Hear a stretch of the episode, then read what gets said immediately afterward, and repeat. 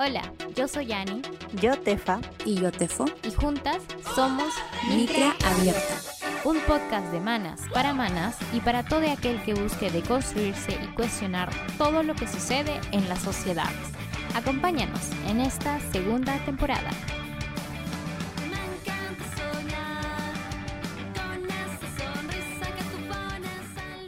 Hola, ¿qué tal amigos y amigas del internet? Eh, les saludo un día más, bueno, un EP más aquí. Este, bueno, ustedes están acostumbrados a que salude la compa Tefa, pero por problemas de, eh, no sé, locación, podría, podría así decirse, la compa Tefa no nos va a poder acompañar hoy día, pero igual les traemos un nuevo EP. Y en este EP Ah, para eso, ves, no me presenté, no me presenté, chicos. Ven, son los nervios. Pero te saluda Tefo y estoy acompañada de dos compis. Bueno, ya conocen a una siempre que es Ani. Sí, ya, ya, yo aquí estoy siempre. Este, bueno, yo soy Ani y el día de hoy tenemos un episodio especial. Este, como también lo comentamos en nuestras redes sociales, este, estamos haciendo una especie de mm, eh, episodios bicentenario, entre comillas, o episodios, este, hablar sobre las mujeres de nuestro país, ¿no? Sobre todo.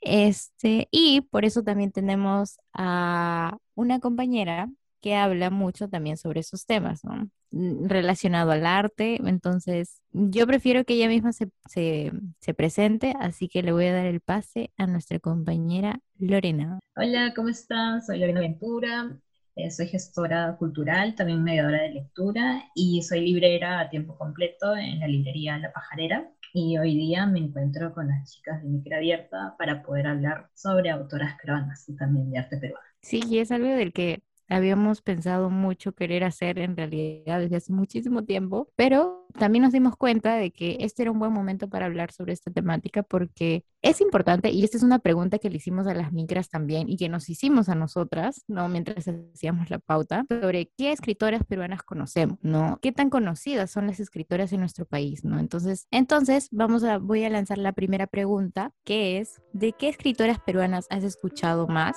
Y para esto vamos a escuchar a las micras. Ah, bueno, mi nombre es eh, Caterine Luis y tengo 27 años. Eh, las escritoras que he escuchado más es Blanca Varela, eh, Carmen Ollé y Gabriela Wiener y también Patricia Colchado. Hola, soy Cecilia, tengo 42 años y debo confesar con pena y vergüenza que a raíz de esta encuesta me he dado cuenta que no sé mucho sobre escritoras peruanas. Justo acabo de ver la presentación del libro Ucrónica eh, escrita por autoras peruanas, chilenas, españolas, y creo que sería un buen inicio para conocer y aprender sobre las escritoras peruanas. Mi nombre es Nicole y tengo 18 años. De las escritoras peruanas que más he escuchado, solo son dos, Blanca Varela y Clorinda Mato. Y bueno, eh, queríamos empezar también este bloque preguntándonos a nosotras mismas, ¿no? De que ¿De qué escritoras hemos, pero no? Bueno, probablemente Lorena sea la que sepa mucho más en, este, en, momento. Este, pero sí es importante resaltar que la mayoría de las micras conocen a Blanca Varela, ¿no? Y eso también es importante preguntarle, o tal vez Lorena que nos expliques por qué conocemos tanto a, Blanca Varela y también qué representa, ¿no? Eh, ella en la, poesía o en la literatura peruana, ¿no? Entonces, no sé quién quiere empezar. Eh, hablando un poco sobre, ya, Tefo, Tefo levantó la mano. ya, yo quiero, bueno, esto ya lo hablé eh, el, previo a la grabación, con, justo le comenté a Lore, igual yo me siento un poco como que, o sea, siento que estoy como que muy así, con los ojos abiertos, yo las voy a escuchar atentamente porque yo eh, no consumo muchos libros. Em, ¿Por qué? Porque mi forma de aprender es más eh, a través de videos o escuchar, por eso que amo los podcasts, por eso que tengo un podcast. Sin embargo, eh, reconozco que obviamente lo más sonado para mí ha sido Blanca Varela. La segunda autora que he escuchado es Clorinda Matos de Turner y también porque, bueno, a raíz de un video que tuve la oportunidad de, ver por ahí en la red, ¿no? Era un reportaje de, feminismo en el Perú que hizo TV Perú. Y eso, Bueno, en mi caso, em, yo tengo que aceptar y tengo que agradecer también un poco, este, porque yo sí, cuando en la época de secundaria, mediados de secundaria, así, eh, sí me gustaba o empecé a agarrarle, ¿no? Eh, más cariño a leer y empecé a leer más y como que se volvió uno de mis pasatiempos favoritos, pero no leía mucho sobre literatura escrita por mujeres, ¿no? No tenía en mi biblioteca muchos libros escritos por mujeres y sobre todo peruanas. Entonces, cuando era más chivola, ¿no? Leía más bestsellers, ¿no? Y que hasta cierto punto eran escritos por, por hombres, ¿no? que también recuerdo un poco. Em, y, y, tengo que agradecer también un poco al, al, feminismo porque también llegué a cuestionarme cosas, digamos que el feminismo llegó a cuestionarme cosas desde mi casa, ¿no? En la situación, en la relación con mis amigos, en la relación con mi familia y también en mi relación con los libros, porque ahí fui consciente donde donde me di cuenta, ¿no? De que es, y ya, o sea, ya leí esto, pero ¿y qué dicen las mujeres de mi país, ¿no? Y qué, qué escriben, qué, qué sienten, em, cómo lo transmiten en su literatura. Y a mí, la verdad, eso fue una pregunta que, que realmente me abrió mucho, muchos horizontes, ¿no? El hecho de eh, apostar por leer literatura de mujeres en, en, mi país y sobre todo mujeres que, que han vivido mucho tiempo atrás, ¿no? Que son tal vez em, mucho más antiguas que yo, ¿no? Y es como que conocer esos pensamientos que había desde antes, ¿no? Y también darme cuenta de que, em, que tal vez eh, estos pensamientos que yo puedo tener ahora existió desde hace mucho tiempo, ¿no? De distintas maneras y fueron expresados de distintas maneras y sentí una pena terrible cuando no se les lee, ¿no? Cuando no se difunde su trabajo, eh, porque también es muy necesario, ¿no? O sea, así como es necesario leer autoras de fuera de nuestro país, es también muy enriquecedor leer desde nuestro país, desde nuestra realidad, ¿no? Entonces, eso es algo que también tengo que agradecer un poco al feminismo, ¿no? Porque porque también llegué a los libros escritos por mujeres peruanas gracias a eso, a eso, ¿no? A esos cuestionamientos que tenía. Y pues sí, ¿no? Eh, yo conozco a Blanca, o sea, no conozco a Blanca Varela, pero digamos que personalmente no, obviamente, pero digamos que sí era una de las autoras más sonadas eh, cuando yo empecé, ¿no? A leer este, literatura peruana. Em, pero también en este último año, al menos en estos tiempos de pandemia, sí me prometí un poco a, apostar más por eh, literatas que no fueran tan conocidas, ¿no? Porque también me parece importante, ¿no? Y es sorprendente cómo hay tanta literatura escrita por mujeres peruanas que son muy caetas, o sea, son, son muy, eh, hasta cierto punto, no sé si decir censuradas, porque por ejemplo de ellas no te hablan en el colegio, yo no recuerdo que me hablaran de muchas de ellas en el colegio, como de María Emilia Cornejo, ¿no? Este, eh, bueno, Rocía Silvia Santisteban tampoco, no es que haya escuchado, bueno, tal vez porque pues, es un poco más contemporánea, ¿no? Pero por ejemplo, ese tipo de, de literatura no te la menciona, ¿no? Y de alguna manera eh, creo que también expresa un sentir, ¿no? Entonces sí me, preocupa un poco el hecho de que no se difunda tanto en distintos espacios, ¿no? No sé tú, Lore, cómo, cómo tú empezaste con tu proyecto, ¿no? Empezaste eh, a difundir más eh, literatura escrita por mujeres y, y, qué fue lo que te motivó a hacer eso, ¿no? Y ¿Qué escrit tal vez cuáles son tus escritoras favoritas, no sé, o con cuál empezaste, ¿no? Y, y empezaste a, a, apostar por, por hacer un proyecto relacionado a difundir, ¿no? La literatura escrita por mujeres. Eh, justo estaba pensando en la pregunta anterior también que había mandado este Tefo y creo que eh, como hemos visto las respuestas, o sea, en su mayoría han sido a favor de Blanca Varela. Y un aspecto que, que no podemos negar, obviamente, es el talento de ella, o sea, como poeta, y eso parte también por eh, el contexto literario que se vivía en ese tiempo, ¿no? Ella realmente pertenecía a un círculo literario artístico muy fuerte. Su pareja en ese tiempo era Fernando de Cislo, si no me equivoco, y con él viajó a otros países como México, se fue a Francia, se, conoce, o sea, se hizo conocida internacionalmente en su momento, o sea, ni bien ella empezó a escribir,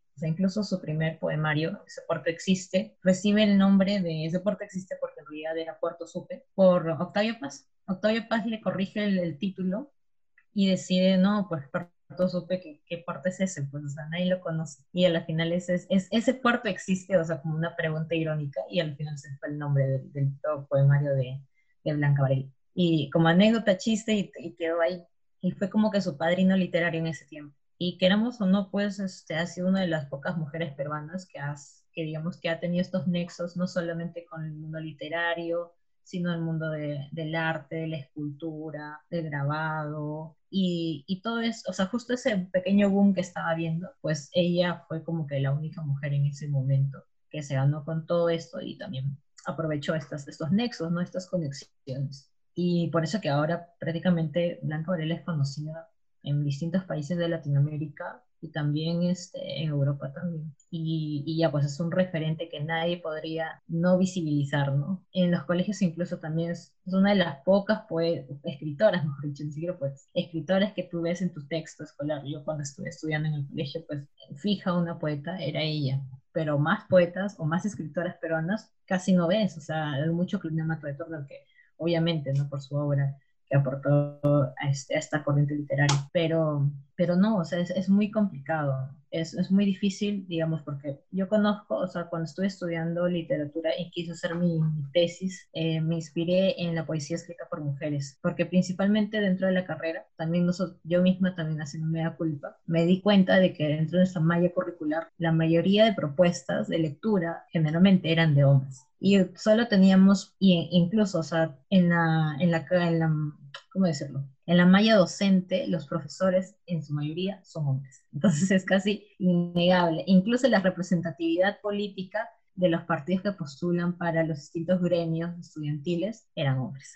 Entonces era, era algo como que el patriarcado en todo su esplendor, por todos los fuertes en humanidades, y era, era impotente, o sea, era, era una cosa tan fuerte. Y, y, recuerdo que llevé un curso que se llamaba Literatura Escrita por Mujeres, y mi profesora el primer día de la, clase, que por cierto mi profesora era Yolanda Wexale, hasta ahorita tengo un nexo con ella, y es una gran docente, y ahorita es como que la primera directora de escuela de literatura mujer que ha habido en la, en la, escuela, ¿no? en, la, en, la, facultad. Y ella nos hacía esta pregunta, o sea, ¿no les parece, o sea, ridículo tener un curso que dice literatura escrita por mujeres? Porque es que no debería ser así, o sea, debería en cada curso tener tanto, obviamente, representantes masculinos como femeninos pero necesitamos esta necesidad de visibilizarlo y darle nombre porque es que hay una, hay una necesidad de hacerlo. Y a raíz de eso, pues este, empecé a investigar a poetas peruanas. Obviamente yo no iba a hacer mi tesis de Blanca Varela porque Blanca Varela, ah, todo el mundo ha hecho tesis y todo el mundo la conoce. Y la idea de, una tesis también es poder rescatar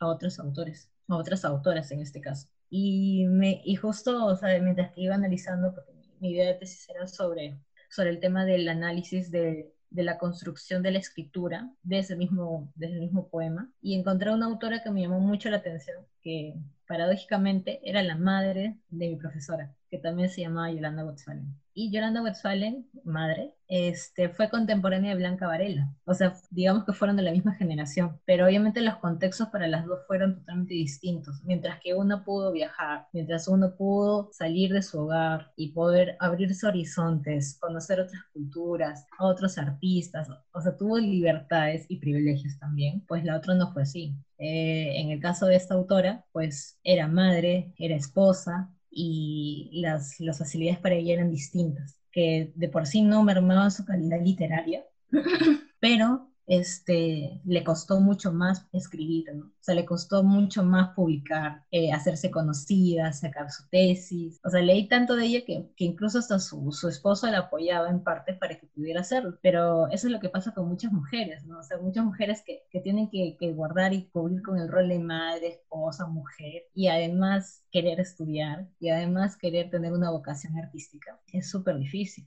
Y ahí vemos pues los ejemplos, Blanca Varela y Yolanda González, mismo tiempo, pero no con las mismas posibilidades. Y, y desde ahí me quedó como que ese bichito de siempre preguntarme como a ti también te pasó, Anís, de, de decir qué es lo que, lo que sucede, pues, ¿no? O sea, en los colegios, en la universidad y incluso cuando estuve trabajando en librerías, también me pasaba lo mismo. O sea, veía los catálogos de las editoriales y decía, todos son publicaciones de hombres, o sea, en su mayoría. Y claro, los últimos años es cierto, ha habido como que una reivindicación de las mujeres gracias al feminismo, que por cierto es, es un movimiento muy fuerte que se está afianzando más incluso acá en Perú, pero todavía nos falta mucho por hacer. O sea, y, y siento de que por eso que se han abierto muchos espacios, como este, como el de ustedes también, o sea, de que con la necesidad de poder dar voz a más mujeres. Y, y claro, la cuenta que yo tengo en realidad también nació de esa necesidad, o sea, nació de mi proyecto de poesía, o sea, mi proyecto de tesis de poesía de mujeres, de poetas peruanas. Eh, muchos de los primeros poemas que yo publiqué, o sea, compartía imágenes de las poetas y compartía también textos, son de mi tesis.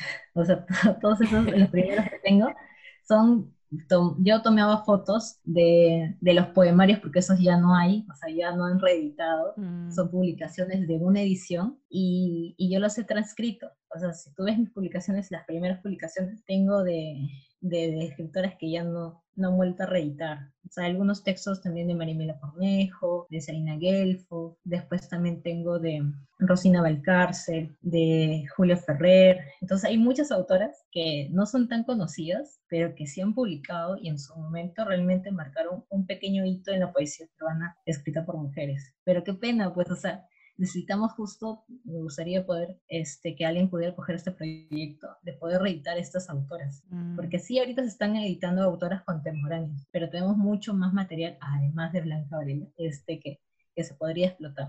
Y bueno, mientras que avanzó el proyecto, pues que empezó como recomendación de libros y cine y obras de teatro, porque me encanta también ir al teatro. Gracias a la pandemia ya no voy tan seguido, ya no hay muchas funciones y, y poco a poco la cuenta fue cambiando.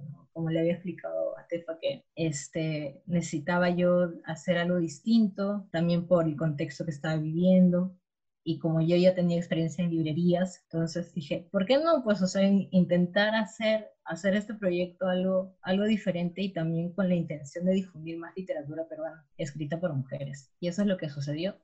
Decidí probar, cambiarle el giro de recomendaciones a apostar por la difusión de la venta de libros de, escritoras, tanto nacionales como también extranjeras. Y, así fue cambiando, pero con la misma visión, de difundir autoras, escritoras, artistas, mujeres, desde distintos campos de la literatura. Y bueno, me, me he centrado también en ilustraciones, en ilustradoras peruanas. Y así, así fue creciendo la pajarera, poquito a poquito, de un proyecto de tesis ahora a la librería que, que, ahora pueden ver. Sí, en realidad yo creo que es muy importante porque también em, siguiendo tu página fui descubriendo un montón de autoras que, que no podía creer que nunca había escuchado antes, ¿no?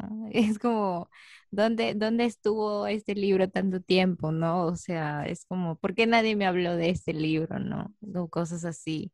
Em, y sí, es, es muy sorprendente, incluso cuando hablas sobre esto de que hay libros o escritoras que no han vuelto a reeditar sus libros o no se le ha vuelto a reeditar sus libros y es también una pérdida, ¿no? Es también perder un poco de ese material, de lo que transmitieron en su momento, ¿no? Cómo, cómo, cómo se vivió su literatura en ese momento, lo que sentía en ese momento, ¿no? Y otro punto también que quería resaltar un poco y fácil, Tefa, Tefo también como que se dio cuenta de esto que, que, mencionas, ¿no? Como aparte de que a las mujeres se le da esta, esta sobrecarga de trabajo en el hogar, ¿no? Ser madre familia, ¿no? Ser esposa, el ser literata también es o sea, muchas veces también limita esos sueños, ¿no? Esos, eh, esos, ese talento que también puedas tener, ¿no? Y sí, pues, o sea, no me imagino, o sea, si ahora estamos así, no me, imagino, no me imagino cómo era antes, ¿no? Eh, cuando nuestra sociedad, bueno, no sé si tan machista como ahora, pero probablemente un poco más. Y sí, o sea, eso también preocupa bastante, ¿no? Y por eso también es importante que, que se siga visibilizando el trabajo de autoras. Yo creo, justo hay algo que ahora muy importante que ustedes dos han dicho y que yo me puedo pensar, es que yo hasta hace un tiempo, en general, escritoras peruanas y extranjeras, siempre veía a, a la mujer como autora de libros de qué, tal vez de libros de autoayuda, tal vez de libros de superación, ¿no? Pero es porque yo siento que también no solo yo, sino también los espacios a los que he asistido hasta en ese momento, antes de entrar al feminismo, mi religión, este, se encargaban de hacerme eso, que probablemente, o sea, de mostrarme eso, que probablemente también está vinculado mucho con esta eh, estructura machista, ¿no? Esta sociedad machista. Y también me puse a pensar en que, wow, qué importante es tener escritoras peruanas o escritoras que representen a, a, un país o una nación. ¿Por qué? Porque hay vivencias diferentes y además porque obviamente siento que la forma en la que puede contar una historia, una, una realidad, es, eh, una mujer es diferente a la de un varón. ¿Por qué? Porque eh, nosotras tenemos otro tipo de, de vivencias, de miradas, este, sentimos esta opresión, ¿no? Entonces, no es lo mismo que te pueda contar un varón. Justo en un podcast que creo que era de Ponte Chida, no recuerdo, de las compañeras de México, mencionaban que se toparon con una parte de una lectura de un varón, no recuerdo el nombre, que él se ponía a hablar, ¿no? De, de, de, de o sea, por ejemplo, algo así como que, y en ese momento en mi cuarto yo me puse a reflexionar de mi futuro, de, de, mi futuro, de lo que quería con mi vida más adelante, no todo desde una mirada más privilegiada, ¿no? Estaba pensando en su futuro y toda esa vaina más existencial. Sin embargo, eh, pero, y criticaba mientras, mientras pensaba eso, criticaba que, criticaba el que su empleada no le permitía este, concentrarse en, lo que pensaba, en su futuro. Creo que también escuchaste, creo que fue en Ponte Chida, ¿no? Algo así.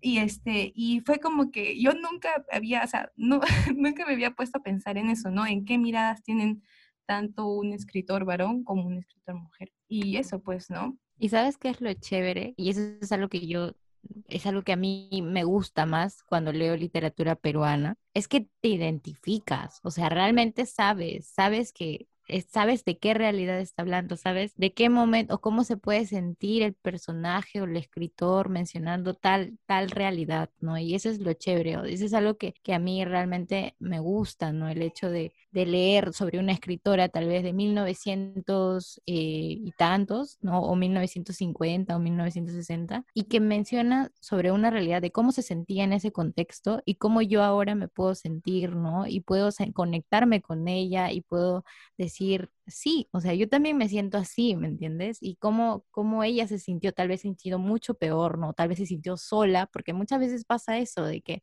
hay libros de autoras que finalmente han sido censuradas o no han sido reeditadas o simplemente no se les dio la atención debida, ¿no? No se les dio eso de, de te apoyo o no tuvo buenas críticas, ¿no? Y, y cómo ahora, llegando a, esta altura, ¿no? A este siglo, eh, yo leyéndolo y yo realmente sentirme identificada en ese, con esa historia o con ese personaje femenino, ¿no? O con esa voz femenina que escribe, con, ese, con esa letra, ¿no? Con la, con la forma que cuenta. Entonces, eso a mí me parece bacán y por eso también creo que es importante de que eh, apostemos un poco más, ¿no? En, en leer literatura peruana, ¿no? Y escrita por mujeres, ¿no? Porque realmente ahí... Em, sientes, o sea, lo chévere es cuando te sientes identificada, cuando, cuando eres consciente de que, de que realmente lo entiendes, ¿no? Realmente es, es bueno em, mirarnos también desde nuestra realidad, ¿no? Mirar eh, qué es lo que se ha dicho antes, ¿no? Porque muchas veces, y creo que a veces pecamos un poco de eso de, no, sí que ahora nuestra generación em, dice esto y apuesta por esto, ¿no? Lo cual está bien, pero también hay voces, ¿no? Que han, nos han antecedido mucho y que han tenido... Entonces creo que también es importante apostar por, por lo que se dice ahora y también por lo que se ha dicho antes, ¿no? Sobre todo desde las mujeres, ¿no? Desde, desde las mujeres, desde la diversidad también, ¿no? Este, porque sí, si hablamos de literatura peruana, siempre sale Mario Bragiosa, eh, siempre sale, mm, eh, bueno, no sé, los clásicos también, ¿no? Eh, se me acaba de ir el nombre. César Vallejo, Mariate. César Vallejo, Mariate, ¿no? Arguedas, ¿no? Y, y, ya, y justo también hablan de, de Arguedas y de esos libros quería mencionar. Ya en el segundo bloque creo que ya podríamos pasar, y ahí menciono también las críticas que tengo sobre eso, ¿no? Este, entonces, pasemos al segundo bloque, que creo que ya también es una parte bien interesante. Mm, así que, porque vamos a hablar sobre los libros que hemos leído, entonces va a ser súper interesante. Y si quieren datos sobre qué libros leer, ¿no? Entonces, quédense escuchando. Pero antes vamos a pasar a una canción. Justo eh, he armado una, una playlist, se llama eh, Rolas Fuega.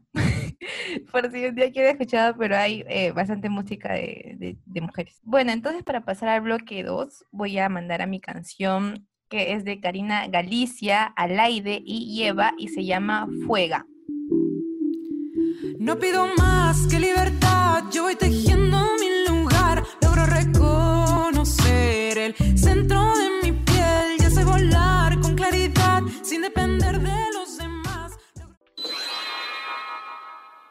Hola, Micro Abierta es un proyecto realizado por tres amigas. Recuerda que puedes ayudarnos a mejorar la calidad de nuestra producción apoyándonos con una colaboración voluntaria vía Yape al 975-256-407 o invitándonos un cafecito por coffee.com slash microabierta podcast. El link lo puedes encontrar en nuestra biografía de Instagram. Bueno, entonces después de esa bonita canción, vamos a pasar al segundo bloque, ¿no? Que es un bloque que va a responder a la siguiente pregunta. ¿Qué autora peruana has leído? He leído este, de Blanca Varela algunos poemas, también de Carmen Ollé, y bueno, de, Patricia Colchado este, he estado leyendo un libro, eh, y bueno, la conocí por que era amiga de una familiar, entonces eh, por eso la leí, ¿no? no tanto porque me haya enterado de, de ella en algún medio o artículo. He leído a Blanca Varela, especialmente su libro Como Dios en la Nada, que es un poemario y realmente me encanta, especialmente las mujeres que escriben poemas, aunque no sé mucho sobre ellas. Bueno, siento mucho lo que dice la compañera, una de las primeras compañeras, que es un poco palteada porque no conoce muchas escritoras peruanas, lo que también me sucedió a mí. Eh, como ya lo comenté, creo que en el bloque 1, yo de escritoras peruanas es muy, muy, muy, muy, muy, muy poco y en verdad me apena. Pero este, he tenido la oportunidad de escuchar solo un audiolibro de Clorinda Matos de Turner, ¿no? Eh, no sé ustedes, amigas. Bueno, yo tal vez este año he leído mucho más, pero digamos que eh, una de las primeras autoras peruanas que leí, probablemente de manera consciente, porque también pasa que a veces en el colegio te mandan a leer, pero estás así como que, ay, no, que sí, que no, y ya, y no eres tan consciente de lo que estás leyendo. Em, creo que fue con Giovanna Polarolo, que es una escritora peruana también, este, y me llamó mucho la atención porque ella tiene un poemario que se llama Entre Mujeres o algo así. Entonces ahí partí, ¿no? Ahí como que me gustó un poco de su, de su, poe de, su poesía y de ahí como que empecé a leer em, una obra que se llama Dos veces por semana, que es una novela que ella tiene, creo que es una de sus primeras novelas. Y, y me gustó, ¿no? Entonces ahí ya, y ahí ya partí por el hecho de, que quiero leer más, más este, literatura sobre, eh, sobre distintas mujeres peruanas, ¿no? Por ejemplo, a Blanca Varela, al igual a una que, que, que comentó una de las micras, eh, yo también solo he leído unos poemas, no, tampoco no es que, que soy muy conocedora de Blanca. Y hace poco, mm, que eso, eso también creo que tengo que agradecerle a Lorena por su página en La Pajarera, porque también eh, conocí a, a Laura Riesco, eh, Si me camino la vida, eh, porque fue un que lo leí y llegué como, Dios mío, ¿por qué no lo he leído antes? ¿Por qué esto, por qué este libro no me lo mandaron a leer al colegio? Decía yo, porque y eso es también, ¿no? Porque de alguna manera mmm, me hablaron sobre ese libro, en, entonces me acuerdo que vi un conversatorio que escribe el prólogo o algo así, entonces, este libro de los ríos profundos, ¿no? De, de Arguedas, ¿no? Eh, que también no es una historia similar, pero al menos son como personajes similares, ¿no? Entonces también me ponía a cuestionar eso, ¿no? De cómo esta obra no, no trascendió tanto cuando realmente es muy buena, ¿no? Entonces, para las que están escuchando esto, las micras, por favor, lean ese libro. Entonces, sí, es, es, es muy importante porque la verdad, yo no había escuchado ese libro creo que hasta el año pasado. O sea, no la conocía, no, no sabía de su existencia en realidad. Y, y, me, y me sentí mal, ¿no?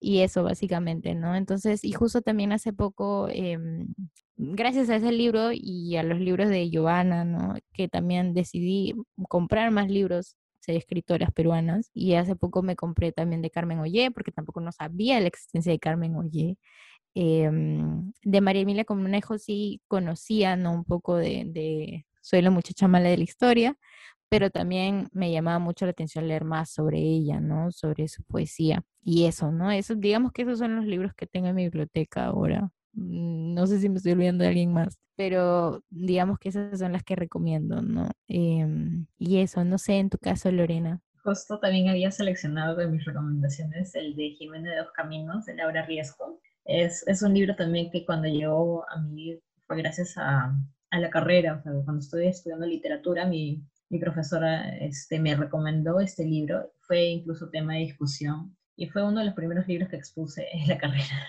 entonces le agarré mucho, mucho cariño. Y yo creo que es, este, también importante hablar sobre qué pasó, ¿no? o sea, qué, qué pasó con Laura Riesco. Laura Riesco, de por sí, eh, mucho de, de, ella está en la, en la novela, o sea, es, es muchas partes biográficas de su vida este, las puedes encontrar en el libro. Ella nació en La Oroya, eh, hija de, de, personas que terratenientes, gente, digamos que medio acomodada. Y luego ella se fue a estudiar a Estados Unidos, o sea, prácticamente con toda la crisis que fue en el contexto que ella vivió, entonces ella se fue forzada luego a estudiar fuera. Entonces mucho de esto influyó en de que la obra que ella escribió este, no fuera tan conocida, porque aparte tampoco es que ella se haya dedicado a escribir, o sea, escribió tres obras a lo mucho. Eh, la primera, si no me equivoco, era la, trampa de sus ojos. Ahorita, voy a revisar, que no, recuerdo muy bien. Uh, y una tercera que estaba inspirada en la vida de El truco de sus ojos. La primera novela fue El truco de los ojos, la segunda fue el de Jimena de los Caminos y La tentación de Miroslava con, Tupranovich, su tercera novela que quedó inconclusa.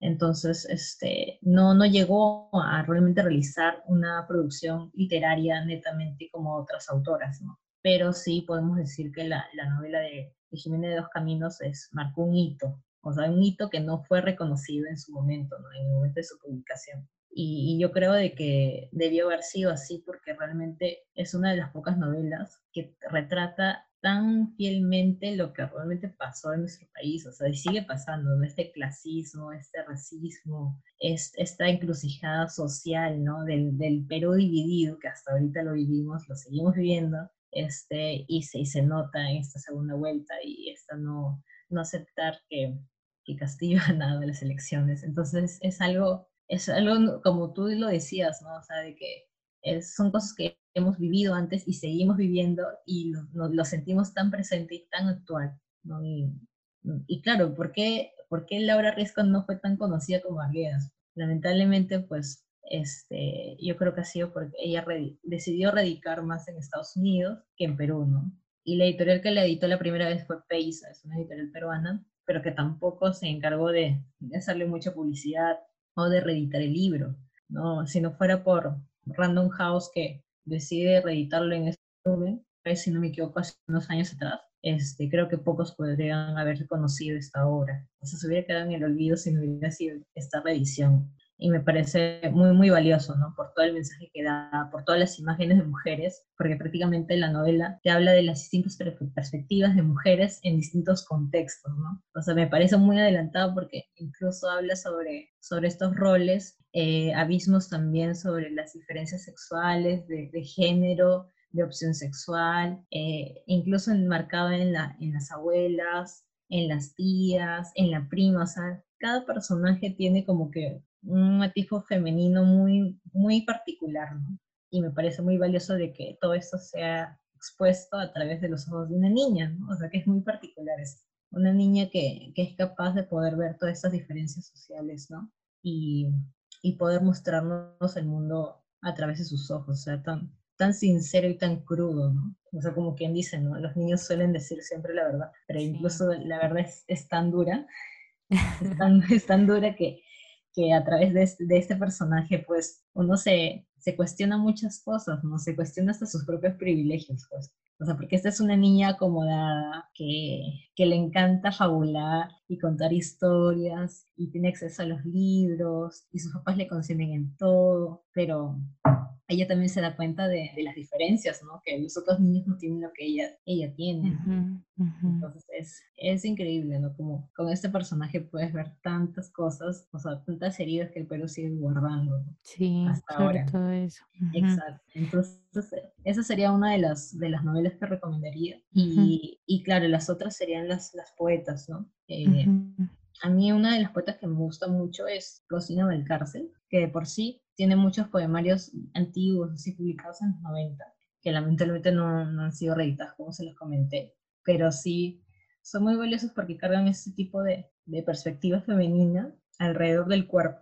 O sea, es cierto que una de nuestros poetas más representativas sobre este tema es Carmen Ollé, principalmente con su poemario Noches de Adrenalina, que es capaz de experimentar con la escritura y el cuerpo y mostrarnos todos estos, así exponernos, ¿no? todas las partes están, hablar sobre las secreciones corporales, sobre las erupciones, sobre tantas cosas que pasan. El cuerpo de una mujer parece muchas cosas, o sea, y ella lo, lo, expresa, ¿no? Con la maternidad, con la sexualidad y demás. Y en el caso de Rosina lo hace de una forma muy diferente, o sea, me parece muy erótico y a la vez muy profundo. Nos habla también sobre la soledad, la soledad del cuerpo y, y otros temas más. eh, gracias a la librería también he podido conocer también otras autoras que tengo pendiente por leer, pero sí me ha sorprendido encontrar, por ejemplo, una de las autores que se llama Rosa Arciniega, que es una escritora peruana de, de novelas con ideología socialista. Y hace poquito nomás la editorial Peso Pluma hizo como que una nueva serie que se llama Crisálidas y habla sobre, es, ella sacó una novela que se llama Moscow Strong, que es una novela distópica, sobre la modernidad y sobre el tema de la imagen de, de la falsa idea de, del bienestar moderno, ¿no? del avance, del progreso, pero a costa de qué? Pues de la propia humanidad, de la condición humana y demás. Y es como que nunca la escuchamos, o sea, una de nuestras escritoras peruanas que también pasó lo mismo, o sea, decidieron partir de otros países porque fueron juzgadas, en este caso por su ideología política. Uh -huh. En otros lados, sí, o sea, yo, yo creo que el tema de emigrar, o sea, se ve muy, muy presente en nuestras autoras. Mm. Eh, y creo que en el Perú, o sea, por distintos contextos y mayormente por los contextos políticos, muchas, muchas de estas autoras, autores también, también incluyo los escritores, han tenido que buscar facilidades eh, fuera del país, ¿no? Por distintos motivos, ¿no? Por, por cuestión económica, por cuestión de estudios, por cuestión también de ideología política, como pasa con esta autora de Rosa Ciniega, y incluso también la autora de la cual también quería hablarles, Natalie Villena Vega, que es una escritora cusqueña, narradora, editora, ensayista cusqueña, este, en, su, en un libro que, que, a mí me parece muy, muy particular, justo ahorita lo tengo por acá, Nosotros que vamos ligeros, habla sobre ese tipo de personajes, ¿no? Los personajes que se encuentran como en un limbo y de no pertenecer a un mismo lugar. Es como, hay posibilidades infinitas para cada persona de poder establecerse en distintos lados, pero aún así sentirse perdidos, pues, por no, mm. no encontrar sus propias raíces. Porque claro, hay un conflicto que es que guarda, o sea, el peruano, la mayoría de peruanos son migrantes de distintos lados, ¿no? No solamente de provincia para la ciudad, sino también del mismo, de tu mismo lugar de nacimiento hacia otro país. Mm. Y, y, es un reflejo ¿no? De, de, no sentirnos pertenecientes a un mismo territorio y, y, no, no ubicarnos. Y eso ya afecta, o sea, quieras o no, anímicamente, emocionalmente te va afectando. Y muchas de estas escritoras lo han plasmado muy bien. Eh, esta escritora particularmente, ella ha editado muchas colecciones de cuentos escritos por mujeres. Entre ellas está eh, Matadoras, que justo lo tengo aquí. Este, eso, esa es una colección de narradoras peruanas y hace sobre... Eh, hubo un tiempo que empezaron a editar como la selección peruana y eran autores hombres. Y en este mm. caso una selección de autoras mujeres. Después ella editó otra con la editorial. Esto de Matadoras fue con Astronomú y hay otra que se llama este, Como si no bastase ya ser con Peisa. Y es una colección de 15 narradoras peruanas que también hablan sobre, sobre esta cuestión este, personal, eh, íntima, personal, o sea, de distintos ámbitos. Entonces es muy profunda porque, claro, no aborda, digamos que, un contexto político, social, pero igual es, afecta, no quieras o no, afecta a la psique y eso se refleja en esos personajes, ¿no? Y bueno, ella ha participado en estos dos y hay uno que sacó con Planeta, que también son con otras autoras, pero también de distintos países. Entonces me quería rescatar a Natalie Villena. Y además ella tiene un blog, es una revista virtual de crítica literaria que, por cierto, uno de los, ¿cómo decirlo?, de los trabajos, aparte de ser escritora, editora, y además es, es, la poca existencia de críticas peruanas, porque no son tan reconocidas o no les dan este aval, ¿no? O sea, como que el reconocimiento de hacer crítica literaria. La mayoría de mm. críticas siempre es generalmente abarcada por hombres y ella ha sacado esta revista virtual con mujeres, con docentes, especialistas, escritoras también, que hablan y reseñan de obras de otras mujeres que se llaman las críticas. Entonces me parecía importante que la conocieran. Y, y después también encontré una, una, edición también que es este, Al fin de la batalla, que habla sobre distintos cuentos relacionados al conflicto armado interno con distintas autoras peruanas, ¿no? Entre esas están Karina Pacheco, Claudia Salazar Jiménez, que es justo la de La Sangre de la Aurora, mm. Jennifer Tornick, Natalie Villena, que está justo la que les mencioné, y Julia Wong. Entonces, esta, esta edición de Cocodrilo Ediciones, porque la tengo aquí, este, me parecía genial porque es que es un compilado de textos que hablan sobre, sobre este periodo que, que ha dejado una marca muy grande en el Perú. O sea, es un tema de que no, no se ha sanado, hay, hay, hay dolencias, hay sufrimiento y no hay, hasta ahorita creo que muchas personas no han sabido perdonar todo lo que ha sucedido, una, una serie de violencia que se ha vivido desde distintos ámbitos. Y creo que incluso, o sea, y eso mencionando lo del club, pues me, puse a pensar, pues, cómo, cómo fue la violencia entre estos dos bandos, ¿no? O sea, este conflicto entre los terroristas y obviamente la policía y, y todos los que se, se, unieron a la vez. O sea, este ataque entre, entre un mismo Perú. ¿Y qué pasó con las mujeres? O sea, ¿qué pasó en el medio de todo esto? O sea, muchas de estas mujeres fueron acusadas, acusadas o de terroristas o de pertenecer a estos grupos o incluso ser secuestradas, ser violadas, violentadas, y por los dos lados, o sea, por un lado las habían reclutaban a mujeres para que pertenecieran a estos grupos, al Sendero Luminoso, al MRTA. Y por el otro lado, los policías las acusaban sin pruebas y las violaban. Y eso, y eso ha sido una, una, cosa que no podemos negar. Incluso en el cine peruano ha salido este, este tipo de temas, recién están saliendo a la luz, que han pasado. En obras, incluso obras de teatro también se han mostrado este tema. Y, y realmente, o sea, es increíble, ¿no? Como claro, o sea, sacaron a la Comisión de la Verdad y la Reconciliación, pero se han tapado muchos, muchas agresiones de la misma policía y de los militares. O sea, se han obviado muchos, muchas cosas que sí sucedieron, y, creo que con la literatura peruana de estas autoras principalmente hemos podido exponer y hablar de estos temas. Con La sangre de la aurora, con las hijas del terror, también de Rocío Silva Santisteban, que este poemario habla sobre, sobre esto, sobre estas mujeres, ¿no? Que han padecido y que obviamente no son parte de la historia, o sea, no las conocemos en la historia, no las vemos en los colegios, o sea, sí, ok, es un acontecimiento en la historia del Perú, pero realmente sabemos lo que sucedió, o sea, sí acusan a, a estos este, grupos extremistas, pero ¿qué hizo también los militares? ¿Qué hicieron los policías? O sea, también se, se portaron de una forma también muy violenta o sea, la acontecía en la, cantuta, o sea, tantas cosas en la Universidad de San Marcos, o sea, y claro, estas autoras son capaces de poder reflejar toda esto, esta contradicción y este conflicto que no se ha resuelto. Sí, totalmente. Por ejemplo, eso es algo que, que, que también es importante resaltar, ¿no? Nuestro Perú ha vivido tanto, ¿no? Y ha habido tantos acontecimientos históricos eh, y es importante cuestionarse y qué pensaron las mujeres sobre eso, ¿no? ¿Qué escribieron las mujeres sobre eso? ¿Qué, sentí, qué sintieron en ese momento? ¿Cuál es su perspectiva, ¿no? Porque es verdad, ¿no? La mayoría de libros sobre tales temas fueron escritos por hombres, ¿no? Em, muchas veces también desde su privilegio. Entonces también es importante em, cuestionarnos eso, ¿no? Y eso también me parece algo, o bueno, una razón más para, para leer, ¿no? Literatura escrita por mujeres, ¿no? Sí, quería comentar que, mm, bueno, por eso, o sea, iba a decir algo en plan, yo por eso creo que es importante leer o sea, leer en general, ¿no? Y, en este caso, escritores peruanos. ¿Por qué?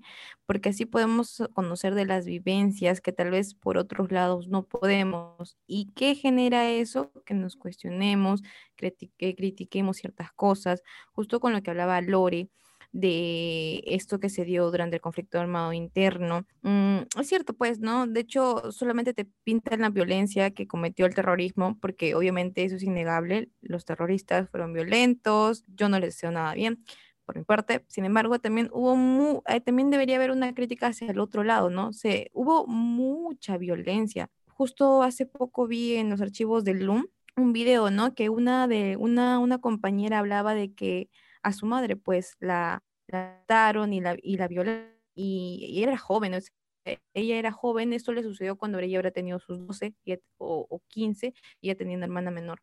Y todo esto, o sea, esta lucha para que hicieran algo, lo, o sea, fue desde, su, desde, desde sus 12 a sus 22 años, fue esto que se le reconociera, ¿no? Que se le reconociera que su mamá la, secuestraron, la violentaron y finalmente la mataron. Nunca más la volvió a ver su madre. Y ella cuenta, ¿no? Que a raíz de, de esta muerte de su madre, cómo ella no vivió una adolescencia tranquila, cómo se hizo cargo de su hermana, cómo desde sus 15 a sus 22 este, estuvo eh, en lucha para que alguien le ayudara, reconociera, no tenía como que a quién, si se enfermaba, ¿a quién le iba a cuidar? No estaba su madre, tenía que estar con el lugar de sus padres, ¿no? Entonces, sí, de hecho, sí, pues te brinda diferentes miradas, ya no tal vez desde, un, desde, desde el privilegio, ¿no? Porque, por ejemplo, justo lo que, lo que comentaban también de, eh, del, del, libro de Simena Dos Caminos, ¿no? Que te habla sobre dos mundos diferentes, que probablemente yo, este, yo me considero muy privilegiada. Entonces, aparte de lo que podría aprender eh, eh, en la vida,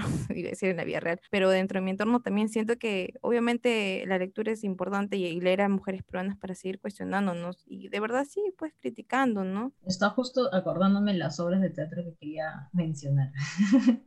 este, justo relacionadas al conflicto armado interno, pues me acuerdo de, de La cautiva, ¿no? Del, no sé si alguna vez la vieron, pero es una obra que habla sobre el proceso de, de una niña que, que fue violentada, fue su familia fue acusada de terrorismo y justo llegan a, a, su, a su casa y matan a sus padres frente a ella. Y ella muere también en el acto, también y, el proceso es un proceso muy paradójico de la muerte, o sea, el, el, hecho de no reconocer que estoy, estoy muerta, ¿no? Y ella trata de poder afrontarlo de una forma diferente, porque como es una niña, la persona que le está limpiando, limpiando el cuerpo, o sea, el asistente médico de la morgue, pues trata de, de, mostrarle un mundo diferente a lo que está sucediendo, ¿no? Mm. Y es, es, es, preciosa la obra, pero también es muy reflexiva y muy fuerte. no, y me, me, llama la atención porque es una mujer, es una mujer, bueno, una mujer en, en, el género, pero es una niña al fin, o sea, que, que a través de sus ojos ves toda esta,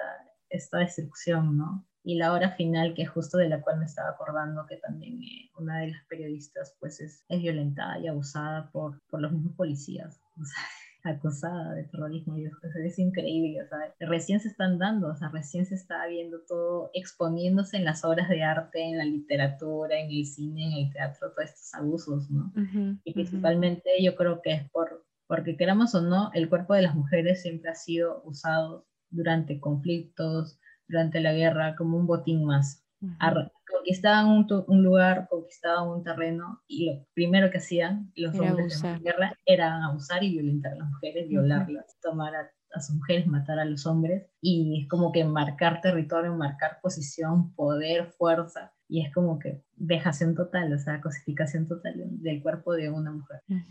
Y, y, eso ha sido igual en el conflicto armado interno, o sea, sucede desde los dos lados, desde el grupo extremista hasta el mismo policía. Es como que no nos conciben como, como individuos y recién, y encima porque claro, creen que no tenemos voz también, ¿no? Entonces estas autores lo que hacen es poder rescatar eso. Sí, y, y un poco también de lo que quería mencionar eh, respecto a ese tema y por qué también creo que es importante con, o sea, conocer nuestras realidades del arte, es porque muchas veces quedándonos entre lo académico es muy, em, o sea, es un poco frío, ¿no? Es, está bien conocer em, las cifras, está bien leer el comisión, la Comisión de la Reconciliación y la Verdad, pero también es importante, creo yo, em, conocer a través del arte, a través de la literatura, porque ahí conoces un poco más desde la parte más sensible, desde la parte más emocional, de cómo se sintieron, de cómo se retrata, ¿no? Esa realidad. Y te vuelves un poco más consciente, ¿no? Porque claro, te pueden decir en un libro o en el colegio murieron tantas personas eh, de tal manera, ¿no? Por culpa de tal, por culpa de tal. Y ya está.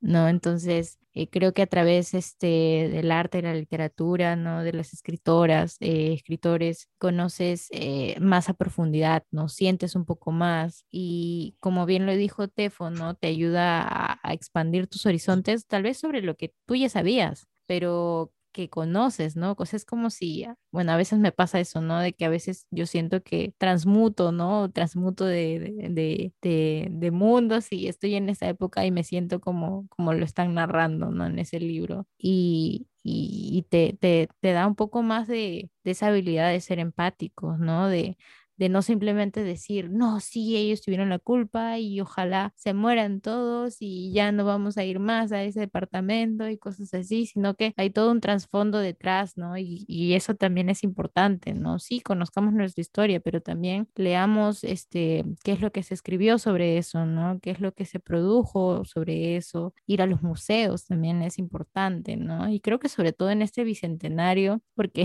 este episodio fue también grabado referente a ese tema y nunca lo hemos mencionado, pero, pero sobre todo en este bicentenario es eh, en que vivimos también unas elecciones un poco difíciles, muy, con mucha tensión, eh, también cuestionarnos eso, ¿no? De, de qué tanto conocemos de nuestra historia, de qué tanto nos golpeamos el pecho en, estos, en este 28 de julio, ¿no? Y decir, sí, orgullosas, somos 200 años independientes, pero qué, tan, qué tanta independencia tenemos, ¿no? Qué tanto, eh, qué tan orgulloso estamos de, de, todo lo que hemos vivido. Eh, y a quiénes culpamos y a quiénes, eh, y a quiénes no, ¿no? Y cómo también nuestro país sigue siendo dividido, ¿no? Entonces, eso también lo vemos en la literatura, ¿no? Y si nos cuestionamos, como bien lo dijo Lore, sobre cómo han vivido las mujeres en nuestro país, cómo han vivido esos acontecimientos históricos, esos conflictos, eh, esas divisiones, ¿no? Eh, también es importante porque de alguna manera arrastramos esas luchas, ¿no? Arrastramos esa realidad eh, y también conocemos un poco más de dónde nace esos miedos que a veces muchas de nosotras tenemos, de dónde nace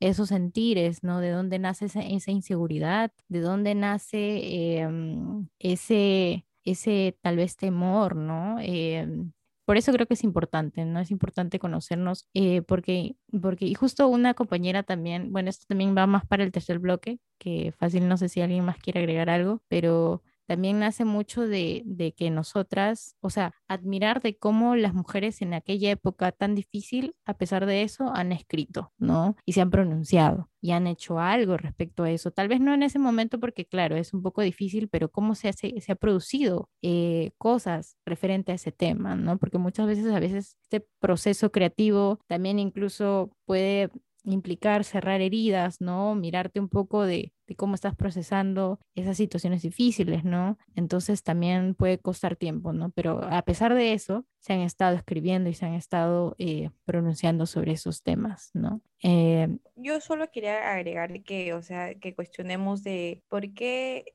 por qué, o sea, pensamos mmm, que tal vez los libros que podían ser escritos por, por mujeres podrían ser relacionados con autoayuda, amor propio, cómo ser exitosa. Yo en lo personal, y creo que ustedes también compartirán lo mismo, eh, yo siento que es como para continuar, ¿no? Para que todo se mantenga así como actualmente está, ¿no? Para que eh, no nos sigan dando los espacios que nos corresponden, mmm, piensen que no nos cuestionamos cosas, para que se siga manteniendo esta normalidad, ¿no? Y, y eso, ¿no, amigas? Eh, a las que nos escuchan, ¿no? Eso, decirle que nos cuestionemos sí, eso. en realidad es, muy importante porque muchas veces creemos que, que, o bueno, aún se sigue con esa idea, ¿no? De que literatura eh, para mujeres, ¿no? O escrita por mujeres es eso, ¿no? De autoayuda, reflexión, ¿no? Eh, y cosas así. Por ejemplo, a mí, y eso también nace desde, bueno, parte de, mi, de, de, los prejuicios en los que he crecido, ¿no? A mí me, sorprende, me sorprendía cuando empecé a este, en la búsqueda de escritoras peruanas, que existan mujeres peruanas que hayan eh, eh, escrito algo relacionado a política. ¿No? O que hayan estado tan metidas en política, porque, claro, te hablan de Víctor eh, Aya de la Torre, ¿no? Te hablan de Belaunde, ya, y te hablan sobre distintos este, personajes masculinos de la política que han escrito sobre política y han hecho cosas en la política, pero no te hablan de las mujeres, o sea, no, o sea, es como, es más, te da la idea de que entonces a las mujeres nunca les interesó la política, ¿no? Nunca les interesó los libros, nunca les interesó más allá de eso, ¿no? Eh, más allá de la cocina, más allá del cuidado de la casa, más allá del cuidado de los, de los niños, ¿no? Entonces a mí eso también me sorprendió y es una lástima que me haya sorprendido porque debería ser algo que sucede, que debería suceder y algo muy normal pero, pero también pasa, ¿no? Eh, porque en el colegio también no hay esa visibilización, ¿no? En la historia, pero no, tampoco no hay esa visibilización. Eh, y, y, también porque me parece que también hay escritoras que sí escribieron muchas cosas y que a veces, muchas veces llegaron a, a esto de trascender, pero muchas veces ha pasado, creo que han sido censuradas, ¿no? Porque por ser mujeres, eh, hablar de esa manera o referirte de esa manera frente a esos temas sociales, políticos, no era lo correcto, no se veía bien, ¿no? O podía ser muy transgresor. Eh, o como el, el hecho de, de, que había poetas que hablaban sobre el cuerpo, sobre el erotismo, también no se veía bien, ¿no? Era algo muy como que no, esto no se puede difundir tan, masivamente, ¿no? Eh, y también es algo que pasaba mucho, ¿no? Y por eso creo que es importante recoger todas esas eh, escrituras, todas esas este, historias, ¿no? Que se han producido, ¿no? Eh, sobre todo entre las mujeres. Entonces, eh, ya dicho lo que hemos dicho, valga la redundancia, este, eh, y todas las autoras de que hemos mencionado y también las reflexiones que hemos tenido sobre, sobre lo que se ha escrito también, eh, vamos a pasar al tercer bloque y hablando un poco más, ¿no? De cómo o qué hacer, ¿no? O cómo ser un poco más conscientes de lo de apoyar, ¿no? A, a la literatura escrita por mujeres peruanas. Eh, vamos a pasar una canción antes del tercer bloque. Eh, la canción que quisiera recomendar para esta sección es Amada de Lala de su nuevo álbum Mito. Estará muy hermoso tus ojos y el silencio remoto de un día que vino hasta aquí para darme alegría. Estaremos nosotros, tus ojos y la luz que seguía conmigo atada a mis piernas de barco camino. En este tercer bloque vamos a hablar un poco sobre cómo podemos visibilizar el trabajo de escritoras peruanas. Y esto es algo que ya hemos venido tal vez hablando un poquito en los bloques anteriores, pero fácil vamos a tratar de eh, hablar un poco, ¿no? Sobre los proyectos que existen, sobre qué hacer, ¿no? Tal vez desde, nuestros espacios, ¿no? Que tal vez no somos, eh, eh, no sé, que no somos tan conocedoras de escritoras peruanas, ¿no? Eh, por dónde empezar, qué sé yo, este, qué, qué podemos, qué cambio podemos exigir también, ¿no? Desde, desde nuestra desde nuestros centros de estudio, desde nuestros no sé, el colegio, desde nuestra, incluso desde nuestra familia, no sé. Entonces vamos a hacer estas preguntas a las micras y vamos, bueno, le hemos hecho las preguntas a las micras, entonces vamos a escuchar un poco de lo que nos han mencionado. Bueno, yo creo que puede partir desde el colegio, ¿no? Que el Estado promueva que los colegios, en los colegios se lea más a escritoras mujeres y que también esto, el Estado también desde como un espacio para para que, para que puedan este, tener conferencias o conversatorios de distintos temas e invitarlas, ¿no? Un poco más. Igual yo sé que se hace, pero podría hacerse un poco más. Creo que es importante incluir en la currícula escolar eh, libros sobre las escritoras, ¿no? sobre las diferentes escritoras peruanas eh, destacadas que tenemos en el país, así como mejorar la difusión en los medios especializados. Creo que el colegio sería un buen lugar para visibilizar el trabajo de las escritoras peruanas, especialmente porque hay temas de literatura peruana que nos enseñan, pero normalmente solo nos dan autores como Mario Vargas Llosa u otros personajes, pero no mucho sobre Blanca Varela, Clorinda de Mato, Karina Pacheco o Mariana de Altaus. Entonces, creo que lo que debemos hacer es fomentar el, los libros de las mujeres peruanas para que así sea más balanceado el, el ámbito de escritores. Y bueno, estos fueron los audios de las micras y es algo, creo que es un patrón, y probablemente muchas lo sentimos, no es casualidad, de que mm, creo que todo parte del colegio, ¿no? Porque en el colegio tú empiezas a leer, en el colegio tú empiezas a, mm, bueno, aprender a leer, ¿no? Pero también a, empezar a conocer los libros, ¿no? Un poco también la historia, ¿no?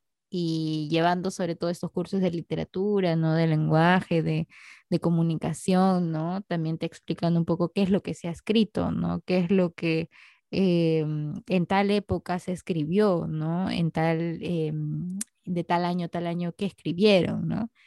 Y no ver mujeres a veces es mucho, es un poco desalentador, pero eso no quiere decir que no existan, ¿no? como en mi caso, ¿no? Que pasó muchos años, un poco en la universidad, donde te das cuenta de, oye, si habían escrito mujeres sobre esto, ¿no? Si, por ejemplo, en mi caso, como lo mencioné en el bloque anterior, de, oye, las mujeres también escribían sobre política, oye, las mujeres también hicieron política. Entonces, eh, eso, ¿no? Eso no se visibiliza tanto y creo que también eh, es, creo que parte también del colegio, ¿no? Y es culpa del colegio, ¿no? Mentira, no, sé si del colegio en sí, pero tal vez de las mallas, ¿no? De cómo se construye em, el enseñar, ¿no? A los niños, a los adolescentes, eh, esta imagen, ¿no? Que tenemos de la literatura peruana, de la historia del Perú, ¿no?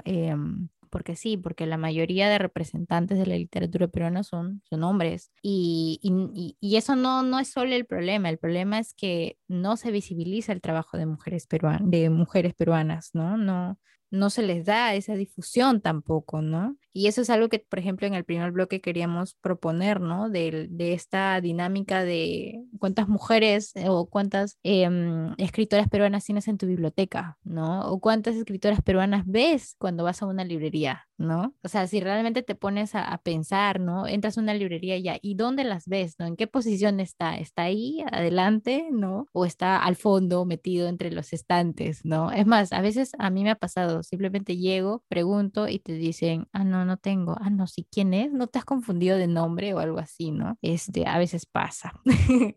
Entonces, sí, bueno, no sé qué opinan ustedes, amigas, sobre, sobre qué hacer, ¿no? ¿Qué podríamos hacer ante esa situación? Bueno, yo creo que eh, sobre todo eh, lo que tú dices, esa, concuerdo contigo lo del colegio. ¿Por qué? Porque desde mi experiencia en el colegio creo que no había como que un plan lector bien balanceado. De hecho, nos mostraron la realidad tal vez de otro país como me planteé de ahí es, los otros libros que me brindaron, ah, bueno, entre el plan lector fueron, creo que más por, por este tipo de colaboraciones que se, que se hacían en ese entonces con los colegios como Santillán, Alfaguara, ¿no? Que siento que al final no fueron libros que me motivaron o me incentivaron a, a seguir leyendo y dos que no me interesan. Eh, entonces recomiendo eso, ¿no? Que en los colegios se evalúe qué, qué tipo de contenido hay dentro del plan lector. Otra cosa que también este, creo que es eh, indispensable, determinante, estos espacios así como la pajarera, que también, o sea, que proporcionen mm, este tipo de, de, libros, ¿no? De, de, escritoras, también que se den espacios donde puedan compartir, porque, o sea, de hecho es chévere leer, pero también sería bueno hacer con conjunto a otras chicas, compañeras en las cuales puedan nutrirse con los que se quedaron, con lo que, con lo que se quedaron de un libro, de un texto. ¿No? Eso, eso para mí. Muchas gracias, Estefanía, por lo que mencionas, porque es cierto, muchas de las chicas que pertenecen al club de lectura que tenemos es, es, es eso, te reconocen lo mismo, ¿no? De que en el colegio yo no conocía a la autora, en la universidad tampoco la leí, es como que muchos, muchos años, o sea, ¿cuántos años estás en el colegio? O sea, prácticamente como más de 10 años. Después en la universidad otros 5 años más y el hecho de no ver autoras es como que un gran, un gran indicio de que nos falta salir más mujeres, nos falta visibilizarlas, nos falta comentarlas, discutirlas y, y demás. Entonces estos espacios que se van creando son, son justo generaciones que estas estos vaciando poco planes de lectores dentro de los colegios, pero todavía es un proceso muy lento. Sé que hay autora, por ejemplo, ingresada, creo que es una de las peruanas más jóvenes reconocidas dentro de, de los 33 jóvenes conocidas a nivel mundial, parece que al menos ya están y, y otras autoras, ¿no? Como Karina Pacheco también, que es, aparte de ser escritora, es antropóloga, socióloga, y entonces muchos de sus escritos tienen este contexto social, ¿no? Que ayuda bastante. Y lo del club de lectura, pues ayuda mucho más, ¿no? Como tú dices, o sea, el hecho de tener un espacio, y no solo un espacio de poder discutir una, la- una lectura, sino también tener un espacio seguro de que, en el cual te sientas libre de comentar, de hablar, porque ¿qué pasa en, los- en las universidades? No sé si usted se acuerda, alguien pide la opinión ese o qué opina. O sea, la mayoría de veces siempre digo, compañeros, siempre los tienes que escuchar y no te animas de hablar. O sea, y eso lo he vivido muchas veces, hasta yo misma, nunca he llegado a hablar en clase. Escribía, sí, cuando me tocaba hacer los ensayos, pues podía decir todo aquello que no pude haber dicho en voz alta. Pero, pero ¿cuántas personas también han pasado por lo mismo? En el colegio, en la universidad. Y gracias a estos pequeños espacios que son ya crea- creados por nosotras mismas, es que nos quedamos y, y tenemos estos espacios seguros en los cuales podemos compartir, discutir y no sentirnos menos, o sea, con lo que digamos o no sentir que nuestra opinión o nuestro, nuestro comentario es menos que del otro. O sea, al contrario, todo comentario de apreciación es valioso porque parte de nuestra propia perspectiva, nuestra propia historia, ¿no? O sea, cada vivencia es como agrega un valor al libro, ¿no? O sea, ahí me ha pasado de que a veces un mismo cuento puede tener muchas interpretaciones de las mismas lectoras que lo han leído a la vez, pero que claro, una ha sido madre, otra ha sido ha tenido, no sé, una vivencia muy marcada, ha padecido por, por ejemplo, uno de sus familiares está, está muy enfermo, entonces eh, los significados del valor del libro, del cuento, lo que estés leyendo varía, ¿no? Al, al mensaje de la otra persona varía mucho y es como que todas estas vivencias y perspectivas nutren más la lectura y, y, te hace ver la, el contexto desde otra perspectiva. Entonces yo, yo valoro mucho, yo he aprendido bastante en estos clubes de lectura, o sea, si bien yo me preparo también para poder este, mostrarles, porque lo que yo hago es investigar sobre la obra, temas, no, es bonito ver estas otras lecturas, ¿no? estas, estas otras posiciones de, de la chica que pueden agregarle más significado y valor eh, con las chicas de Argentina, que también desde sus propios conflictos sociales también este, me hablan de estos, ¿no? Como en Chile está, aprobó la nueva constitución y para ello una lucha muy fuerte y que y me gustó mucho el movimiento de redes que ellos hicieron, ¿no? De qué personaje femenino apoyó el cambio de constitución y, y sacaban muchos personajes, como que darle la vuelta al discurso, ¿no? Y era increíble. Y la verdad que es una motivación más para nosotros de unirnos, ¿no? Y de así en esos pequeños colectivos pequeñitos podemos hacer un pequeño cambio, aunque seas, digamos que poco, pero en realidad somos más, más grupos que yo veo en redes sociales que se van uniendo, mu mujeres y chicas, este, chicas que recomiendan libros, si somos se encargan del lector de muchos colegios, recién están viendo esta, esta mirada. Y como ustedes lo dijeron, si en los colegios no se dan estos cambios, muchos de estos, de estos niños o niñas también no van a poder conocer a estas autoras y no van a poder interesarse por ellas porque no las han visto. Y claro, pueden llevarse este, este juicio equivocado de que no, pues, o sea, no es que no existían autores que escribieran de política o no, no existían autores que hablaran desde lo social. Y eso no, no es así, o sea, al contrario. O me, yo también conocí muy tarde, por ejemplo, a Magda Portal, que era una activista política muy fuerte en su tiempo y que escribió una cantidad de ensayos y poemarios y libros, o sea, me parece increíble. Pilar Dugui, que también era una psiquiatra peruana, que escribía, y muchos de sus libros también tienen este contexto psicológico muy marcado y muy importante de reconocer, o sea, porque muchos de sus personajes ves esos estereotipos y machismos que se van arrastrando con el tiempo, ¿no? Entonces, hay autoras muy interesantes de las cuales discutir y comentar, que claro, o sea, no han tenido en su momento, no han tenido ese, ese valor, pero ahora recién está viendo estos movimientos que están recuperando estas autoras y algunas editoriales las están reeditando, felizmente. No hay editoriales incluso con las cuales yo trabajo que son también hechos por chicas, por ejemplo, Pati Ediciones de chicas samarquinas que han editado libros de poemarios peruanos contemporáneos. Después tengo otra conocida que es Gafas Moradas, que también en alianza con otras autoras también extranjeras están editando libros feministas. Y Cocodrilo Ediciones también es este, eh, si no me equivoco, lo tiene Ana, Ana María Vidal, que también ha sacado autoras desde que hablan de lo social, Pilar Dui, Magda Portal, y todos estos, este compilado de textos que hablan sobre el conflicto armado interno.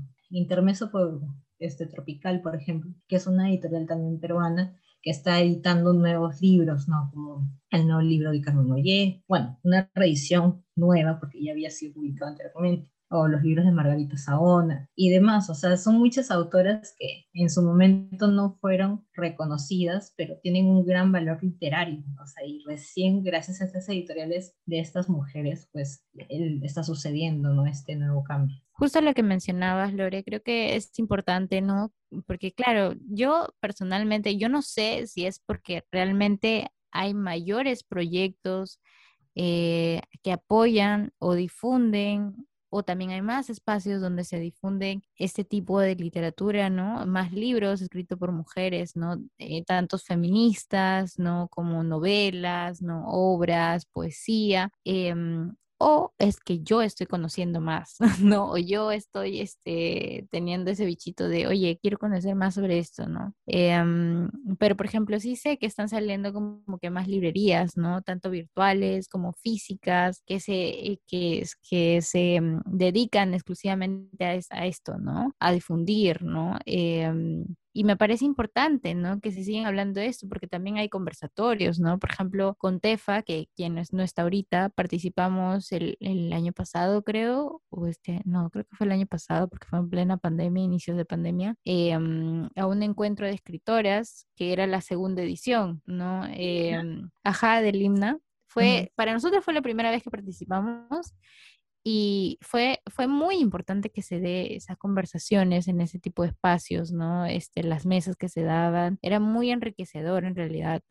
Em, porque aprendíamos mucho, ¿no? Entonces, em, nos pareció, nos parece muy importante que existan también espacios así de encuentro, ¿no? Entre que, que dialoguemos y que escuchemos dialogar también, ¿no? Como bien lo mencionaste. Y también me parece importante em, eh, algo que, que, que justo estaba pensando hace poco, porque una vez escuché hablar a Diana Milos, Miloslavich, ¿no? Que, que también fue alguien cercana a, a Laura Riesco, ¿no? Y es, y es algo, ella tenía como una especie de reflexión, ¿no? En una, en un, era como un conversatorio, creo que era de la Feria del Libro de Huancayo. Hicieron como una mesa donde hablaban sobre las mujeres, ¿no? De, de Huancayo, del centro, que, que, tuvieron alguna repercusión en la, en la historia peruana, ¿no? Eh, y hablaron, pues, ¿no? Invitaron a Diana y ella habló un poco de Laura Riesco, ¿no? Y, por ejemplo, ella algo mencionaba de, de que ella no era consciente de cuán talentosa o de cuánto podía repercutir su literatura de Laura Riesco siendo su amiga, ¿no? Y es como que ella incluso dio es, o sea, luego de, de, mencionar que ella, tenía ese, esa idea, ¿no? De cómo ella teniéndolo tan cerca, ¿no? Eh, muchas veces no era consciente en ese momento, ¿no? Y, y ella decía, por eso, por eso yo creo que nosotras como mujeres tenemos que ver a nuestro alrededor, de quienes tenemos, y, y apoyar ¿no? a, a, las personas, a las mujeres que en nuestro, en nuestro nuestro entorno, ¿no? Se dedican a escribir, se dedican a, o quieren dedicarse a, hacer estos proyectos, ¿no? Porque uno no sabe, ¿no? Uno no sabe de cuán importante, o bueno, no es consciente muchas veces de cuán importante pueden ser estos pequeños pasitos, ¿no? Oye, tu amiga publicó un poemario, oye, porque, oye, este, tu amiga publicó una nueva página, ¿no? De, de sobre hablar sobre libros, ¿no? O está hablando sobre libros en su cuenta, ¿no? Entonces sí me parece importante que tal vez entre nosotras nos escuchemos, tal vez nos apoyemos, em, porque es bien difícil, es bien difícil eh, muchas veces eh, meterse en este mundo de, de escribir, de, de, de ser, em, de, tratar de hacer un blog, ¿no? De tratar de fundar una librería, eh, también es, es, complicado, ¿no? Eh, entonces creo que también es importante eh, apoyar, ¿no? Este tipo de proyectos para que así eh,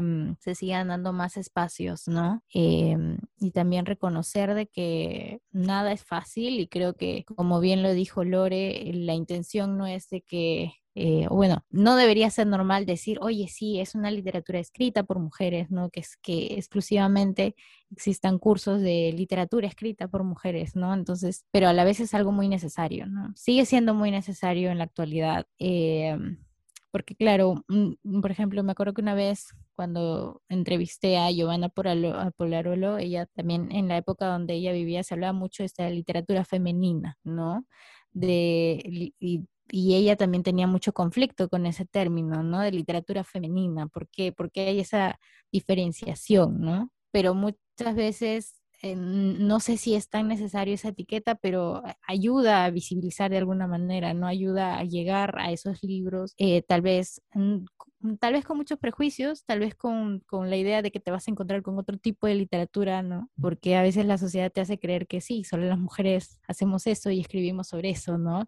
Y andamos enamoradas y simplemente escribimos poesía de amor y cosas así, ¿no? Entonces, em, pero sí, ¿no? Igual por eso también es muy importante em, visibilizar, ¿no? Y hablar sobre estos temas. Eh, am, del otro tema que también queríamos hablar un poco con Tefa, que quien no está, y ella también propuso eso de, de la decisión de, de escribir, no, de la decisión de leer, ¿no? De, o de que simplemente digas, oye, este año solo quiero leer eh, eh, libros escritos por mujeres, ¿no? Y de cómo muchos, muchos, digo muchos, porque hay, hay ciertos conflictos, ¿no? De, oye, ¿por qué solo vas a leer mujeres, no? O sea, ¿cuál, o sea, no crees que te estás simplemente limitando o, simplemente estás dando preferencias a tal eh, libro solamente por el género de su autora, ¿no? Siempre hay esos, este, mm, esos, esos comentarios, ¿no? Eh, porque, bueno, no sé si en tu caso, Lore, alguna vez te han dicho, eh, oye, no, ¿por qué solo, ven, solo difundes este, literatura escrita por mujeres, ¿no? O algo así. No sé si te ha pasado a ti. Sí, sí me ha pasado, o sea, me han, me han preguntado, y, yo le digo, pues que realmente hay un, o sea, mi, mi librería tiene una posición, y, su, y la posición parte de que este, mucho, durante mucho tiempo se ha invisibilizado, se ha desmeritado, se ha desvalorado también, incluso no se ha reconocido el trabajo de mujeres por distintos motivos, ¿no? Por su género, porque, este, digamos que también en las, ¿cómo decirlo? En los géneros literarios en los cuales han desempeñado, por ejemplo, la mayoría de, la mayoría de mujeres siempre han empezado años anteriores o en otras épocas por la poesía. Y claro, y como tú lo decías, o sea, muchas de las mujeres han sido relacionadas, ay, sí, han escrito sobre amor, sobre la familia, sobre estos temas, o sea, generalmente relacionados como temas femeninos. E incluso, o sea, también hay mujeres que se han atrevido a empezar a escribir desde géneros como la, los diarios, la correspondencia, las memorias, y son géneros muy intimistas, es verdad, pero también no, no desmerecer ¿no? El, el carácter de, valor literario que hay en el fondo. Son, son muchos aspectos, ¿no? Entonces, este, quiero rescatar algo que hace un tiempo atrás, el año pasado, le hice una entrevista justo a mi profesora, que le estimo bastante y es justo de, la, de las pocas mujeres que me ha inspirado tanto en hacer toda esta labor que estoy haciendo ahora. Y ella menciona, ¿no? Como que es cierto, la literatura es universal, ¿no? No tiene género. Pero eso no es tan cierto al final, porque el estudio de la historia de la literatura muestra el concepto de literatura universal, en realidad es la historia de un reconocimiento de obras producidas por escritores. Queramos o no, siempre son hombres. Y la invisibilización de las escritoras producidas por mujeres, o sea, es algo que no podemos negar, es, es, está ahí. Y recién ahora, o sea, descubrimos autoras tan importantes que en su momento no, pues no, no tuvieron este valor. Y me han dicho también, pero ¿por qué esta decisión solo de leer autoras? Claro, y yo le digo, porque durante toda mi vida he leído a hombres. O sea, cada vez que yo quería hablar sobre, no sé, una corriente literaria, se me venían solamente autores hombres, porque claro, o sea, he estado, me han educado, he leído sobre esos autores en la misma universidad, incluso estu estudiando literatura uno diría, bueno, has conocido más autores, ¿no? o sea, he conocido mucho más autoras, incluso por convicción mía, que en la misma carrera. Y es una pena porque, claro, o sea, mi, mi, profesora finalmente se, se tomó esta, eh, esta decisión de incluso ya postular este curso, que era un curso electivo, ni siquiera era un curso obligatorio. Entonces era como que los que querían tomar este curso ponían y decían, ah, voy a escribirme, y éramos poquitos, o sea, muy poquitos, y más mujeres que hombres encima. Entonces, este, es algo que hay que, hay que cambiar, hay que cambiar y hay que generar más, más espacios, más vínculos, eh, y, y, unirnos, ¿no? O sea, de, de, todos lados, o sea, yo no soy de las personas que, que quisiera excluir a los hombres en esto, o sea, no, o sea, quisiera que mi club de lectura no solamente dieran a mujeres, también a hombres, porque necesitamos que más personas lean a mujeres, o sea, sin importar el género, el sexo, la opción sexual que tengan. no, no me voy en contra de ello. Pero sí me ha pasado que he escuchado estos comentarios, ¿no? Pero ¿por qué son las mujeres? Y yo, ¿por qué crees? Porque es necesario, es muy necesario, más que nunca. Y, y felizmente están, abierto, están habiendo más librerías, también con este enfoque. Y yo creo que mientras más seamos, o sea, esto va, a ir cambiando, ¿no? Mientras más editoriales peruanas este, de mujeres que editen a mujeres, van a haber más libros que lleguen a más personas con esa perspectiva también, con esa necesidad de visibilizar este, desde el movimiento, ¿no? También desde el feminismo. Y es muy valioso. O sea, a mí, a mí me, me gusta trabajar con estas editoriales, ¿no? con esas editoriales de mujeres que son muy capaces, que desde su propia labor, o sea, están recién también igual que yo, o sea, recién empezando, son editoriales pequeñas, independientes, que tienen a lo, tal vez cinco o seis publicaciones, y que claro, obviamente con editoriales mucho más grandes, este, no pueden competir, pero felizmente estas alianzas, pues entre nosotras, pues ha hecho de que nuestro trabajo se reconozca, ¿no? Se, se valore, y llegue a más personas. Entonces es, es bonito poder contribuir, ¿no? O sea, nuestro granito de arena de alguna forma, pero está ayudando a que esto se, se ¿no? Y, y, no solo aquí, o sea, me, me pasa ese tipo de comentarios de decisión, convicción de leer este año solo autoras, lo he visto tanto acá en Perú como en Chile y en Argentina, y me parece increíble, o sea, me parece muy valioso, o sea, siento que, que más mujeres estamos tomando y es una decisión ya, está como que agarrando más fuerza en Latinoamérica, ¿no? Que somos un continente ya de por sí muy sometido, muy oprimido, hemos vivido tantas cosas y aún así también pues, este, la violencia de género. Pues, entonces es algo necesario, o sea, muy, muy urgente. Y cuando lo mencionaron lo del COVID, también me puse a pensar, ¿qué, ¿qué pasó en ese momento con las mujeres durante el COVID? Tantas mujeres dentro de sus hogares han desaparecido, no las encuentran, o sea, literalmente están muertas, o sea, y no tienen voz, y, no, y, y han, sido, han sufrido violencia y demás cosas. Y ha sido terrible. O sea, esta pandemia para muchos ha sido catastrófico y una pesadilla también para muchas personas. Entonces, ¿qué es lo que vamos a recordar? O sea, muchos, lamentablemente, muchas de las pérdidas que ha habido humanas eh, no solamente ha sido por COVID, sino también por, por el machismo mismo que todavía no, no se soluciona y, y necesitamos hacer algo todavía. Hay, hay muchas cosas por las cuales luchar y, y, creo que la literatura y las artes es cierto, ¿no? Que tal vez llegan a otros sectores, ¿no? No llegan a todos los sectores, pero deberían llegar a más sectores, ¿no? Para poder eh, compartir. Porque muchas de las, yo de las obras que he leído ahora último, hablan sobre estos temas, sobre violencia de género, sobre prejuicio, sobre racismo, son tantas cosas que necesitamos eh, hablar y, y, debatir. Que es necesario. O ¿cuántas mujeres es cierto, o sea, lamentablemente la televisión es lo que difunde, ¿no? Ay, sí, las telenovelas, la historia de amor y demás cosas. Y sí, es cierto, a las mujeres se les ha relacionado con los géneros así, género romántico, el género de autoayuda y tantas cosas más, pero las mujeres no solamente consumen eso. E incluso me acuerdo de las campañas de librerías cuando yo trabajaba en librerías, el Día de la Madre, ¿no? O el Día de la Mujer. ¿Qué ofrecían? ¿Ofrecían novelas? No ofrecían novelas, ofrecían libros de autoayuda, libros de romance, de erotismo y todo, o sea, no está mal, ¿no? Pero no solamente consumimos eso, o sea, hay mujeres que les gusta el, género policial, thriller, suspenso, ensayo, o sea, y hay más variedad, y felizmente ahora ya cambiaron ya sus campañas publicitarias, pero era muy, muy obvio, o sea, y yo en ese, en ese tiempo yo decía, por qué. Y ahora entiendo qué es lo que sucedía, ¿no? Porque claro, estas campañas también están dirigidas desde hombres que piensan que solo las mujeres consumimos esto. Pues no, es así. Pues, Y estamos cambiando, estamos despertando, tomando conciencia. Y felizmente lo, lo, estamos haciendo juntas, ¿no? Sí, o sea, no sé, eh, me resuena mucho lo que dices, Lorena. Este, quería mencionar igual que qué chévere esa pasión que tienes, el trabajo que realizas, ¿no? Desde lo que te gusta y también esa crítica que le das también esa mirada, ¿no? Desde lo que, desde lo que te apasiona. Eh, bueno, yo creo que también esta decisión de leer más autoras, ¿no? También es como una decisión un poco política, ¿no? El hecho de tomar una posición frente a una, a una problemática, ¿no? Em, y yo también me he cuestionado eso porque digamos que esos cuestionamientos siempre los he visto en, en blogs en, o booktubers, ¿no? Que también hay booktubers que dicen, no, este año solo voy a leer a mujeres, o he dicho que voy a leer a más mujeres, ¿no?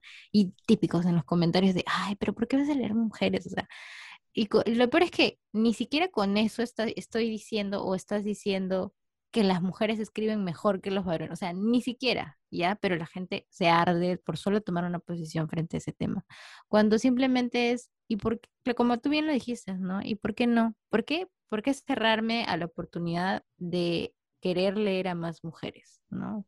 O sea, ¿cuál, cuál, ¿qué es lo negativo de eso? Yo creo que es más eh, abrirte la posibilidad de, oye, tal vez la mayoría de autores que tengo en mi, en mi biblioteca son hombres, ¿no? Y, incluso más grande, ¿no? Porque claro, ahora eh, no sé cuántos peruanos, si el Perú, el Perú es realmente tan lector como para tener una biblioteca amplia, pero incluso cuestionarnos en nuestra familia cuántas autoras mujeres eh, se ha leído, ¿no? En nuestra biblioteca familiar, en nuestra casa, cuántos libros escritas por mujeres y sobre todo peruanas existen, ¿no?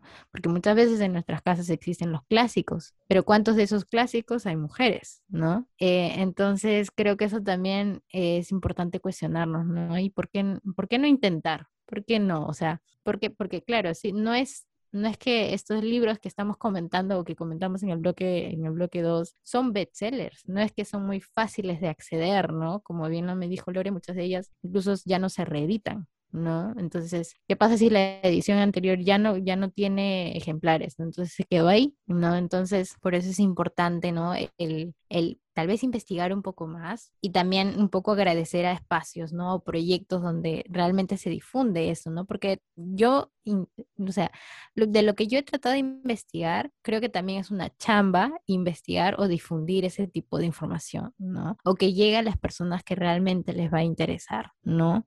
O que, que llegue a personas que realmente van a intentar leerlo, ¿no? Creo que también es una chamba más porque no es fácil, pues, ¿no? Es fácil eh, recuperar eh, libros o simplemente información sobre tales autoras que tal vez es que publicaron un par o tres libros, pero realmente su literatura marcó algo en la historia, ¿no? Marcó un hito eh, como Laura Riesco, eh, y supongo yo que hay muchas más autoras peruanas que también lo hicieron, ¿no? Eh, ¿Por qué cerrarnos a esa oportunidad, ¿no? De conocer tal vez a más mujeres que, que sienten o que han vivido cosas que tal vez nosotras sentimos ahora y que a veces nos cerramos en la idea de que no, esto sigue siendo así, y por qué no encontrar tal vez esa compañía o ese entendimiento, ¿no? Esas respuestas en otras autoras, ¿no? Tal vez de otras épocas, ¿no? Entonces, o tal vez contemporáneas, ¿no? Porque también hablar de autoras contemporáneas también es hablar de algunas cuantas, ¿no? Tal vez hablar de Gabriela Wiener, que felizmente también tiene mayor de eh, difusión, ¿no? Em, pero también hay muchas más que también están escribiendo, ¿no? Y, y eso, ¿no? Creo que eso también es importante, em, apoyar también a las autoras que surgen, o bueno, más allá de apoyar también, ¿por qué no leerlas, ¿no? ¿Por qué no eh, abrirnos a la posibilidad de, oye, está escribiendo algo nuevo, oye, mi amiga está escribiendo una poesía, no sé, oye, mi amiga va a participar en un recital, ¿me entiendes? simplemente es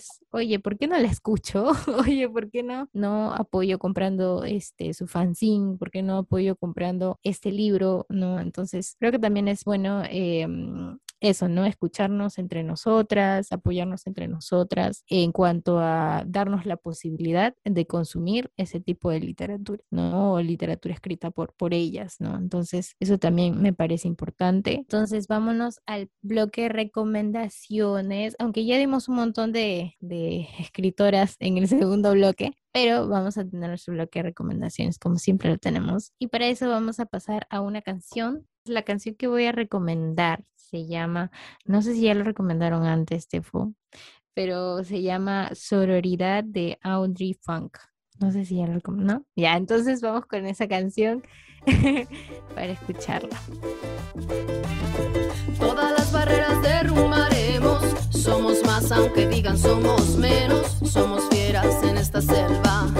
Con femenina esencia que sororidad es la respuesta. A través de amor, lucha y coherencia, labramos camino espiritual con la tierra. La luna madre brillante de nuestra marea. Conectamos con ancestras, guían con el mar nuestras estrellas, vibraciones de la diosa. Bueno, volvimos al último bloque, un bloque que a mí me encanta.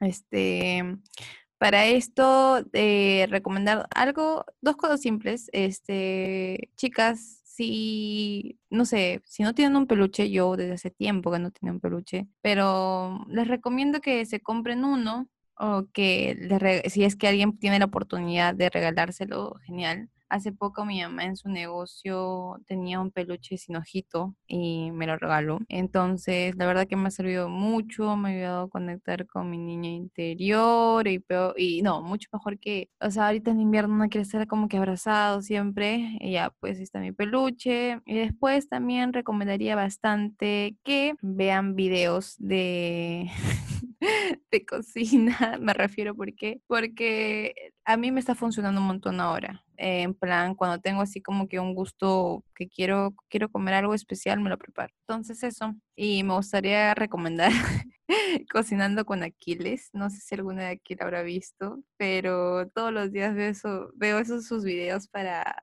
eh, para dormir, para dormir tranquila y en paz. Bueno, principalmente quisiera recomendarles el club de lectura que tenemos. Eh, En la pajarera cada mes este, elegimos a votación de todas las chicas eh, la, lectura del mes. En este caso salió votada La sangre de la aurora de Claudia Salazar Jiménez, también una autora peruana que habla sobre también el contexto del conflicto armado interno y, es una novela que yo quería leer hace mucho tiempo. Me gusta mucho poder este, leer obras nuevas, principalmente de autoras, y creo que es necesario, como lo había ya mencionado, ¿no? Sobre hablar sobre qué pasó con las mujeres en, este, en, este, en esta parte de nuestra historia, ¿no?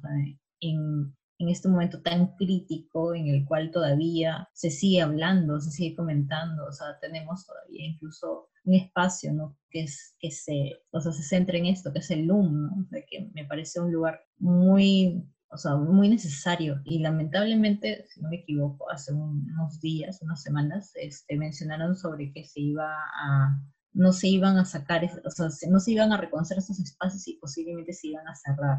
Eh, un tema de una ley de, de los museos, no sé si ustedes habrán escuchado. Y a mí realmente me preocupó porque si obviamente salía Keiko ganadora, pues iba, de ley iban a sacar el logo. Entonces es, es algo muy terrible, o sea, necesitamos tener espacios que hablen sobre nuestra memoria, necesitamos más obras que hablen sobre esto que ha sucedido, o sea, poder hablar desde otras voces, o sea, reconocer a estas mujeres desde distintas perspectivas, incluso también el poemario que acompaña esta, esta, esta obra, que es Las hijas del terror, que es, es un, es un título muy fuerte, también escrito por una autora peruana, Rocío Silva Santisteban, que aparte de ser escritora es política, es abogada, así en el Congreso, en toda esta coyuntura política crítica que hemos tenido con Merino, pues felizmente ella ha sido conciliadora y, y ha hecho una, una gran labor. Entonces yo, yo la verdad que a mí me gusta mucho su poesía y también era un poemario que tenía pendiente por leer y agradezco que gracias a las chicas podamos brindarnos ese espacio para debatir ¿no? y hablar sobre nuestra historia, ¿no? En este momento, como ustedes lo mencionaron, del bicentenario, o sea, ¿qué es el bicentenario para nosotros? O sea, ¿qué es estos este tiempo de independencia, ¿no? O sea, independencia entre comillas, porque no somos independizados, Dios mío, esa palabra, mira, eso nos cuesta decirlo porque ni siquiera.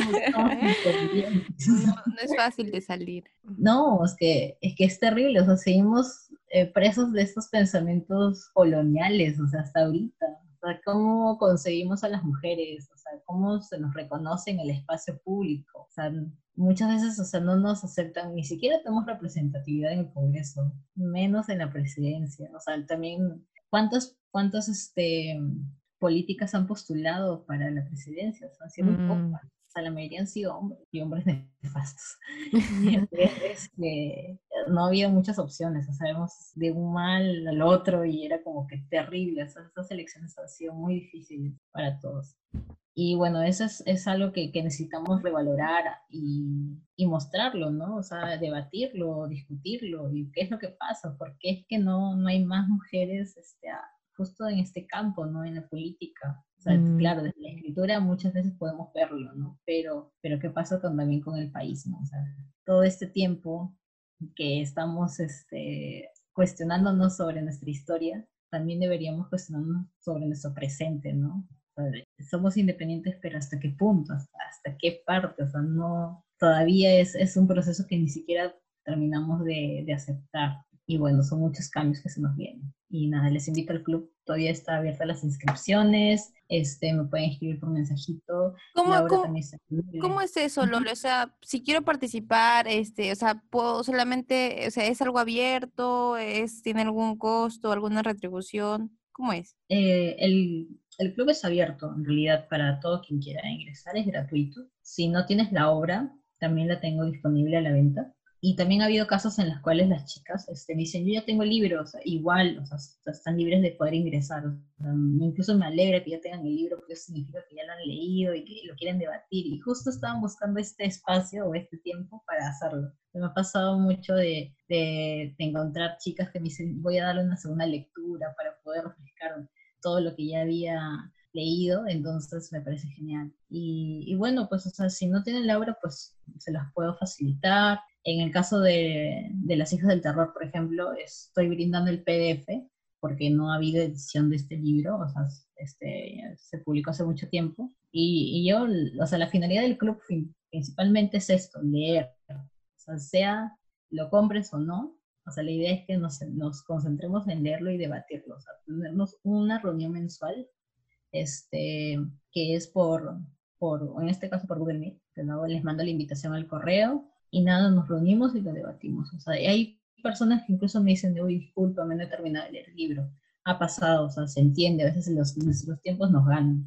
Y si no has terminado igual, puedes entrar, porque de alguna forma también estar en el debate te hace como que querer leerlo, ¿no? O sea, incluso poder conocer esas perspectivas o los comentarios de estas chicas, o sea, o sea, están invitados por todos los medios y, no se sientan o no se cohiban. Me ha pasado con muchas chicas que me dicen, uy, nunca está en un club de lectura y me da miedo de repente no saber, o sea, cómo es la dinámica. Eso es como una reunión muy tranquila entre todas y, y comentarlo, ¿no? O sea, desde nuestra propia perspectiva, de lo que, nuestra impresión también del libro, o sea, no, no necesitas recursos, o sea, recursos adicionales como haber estudiado letras, humanidades, o sea, me ha tocado de que incluso muchas chicas del colegio también se han metido y me parece increíble, o sea, digo, yo también hubiera querido tener un espacio cuando estaba en el colegio para comentar estos libros.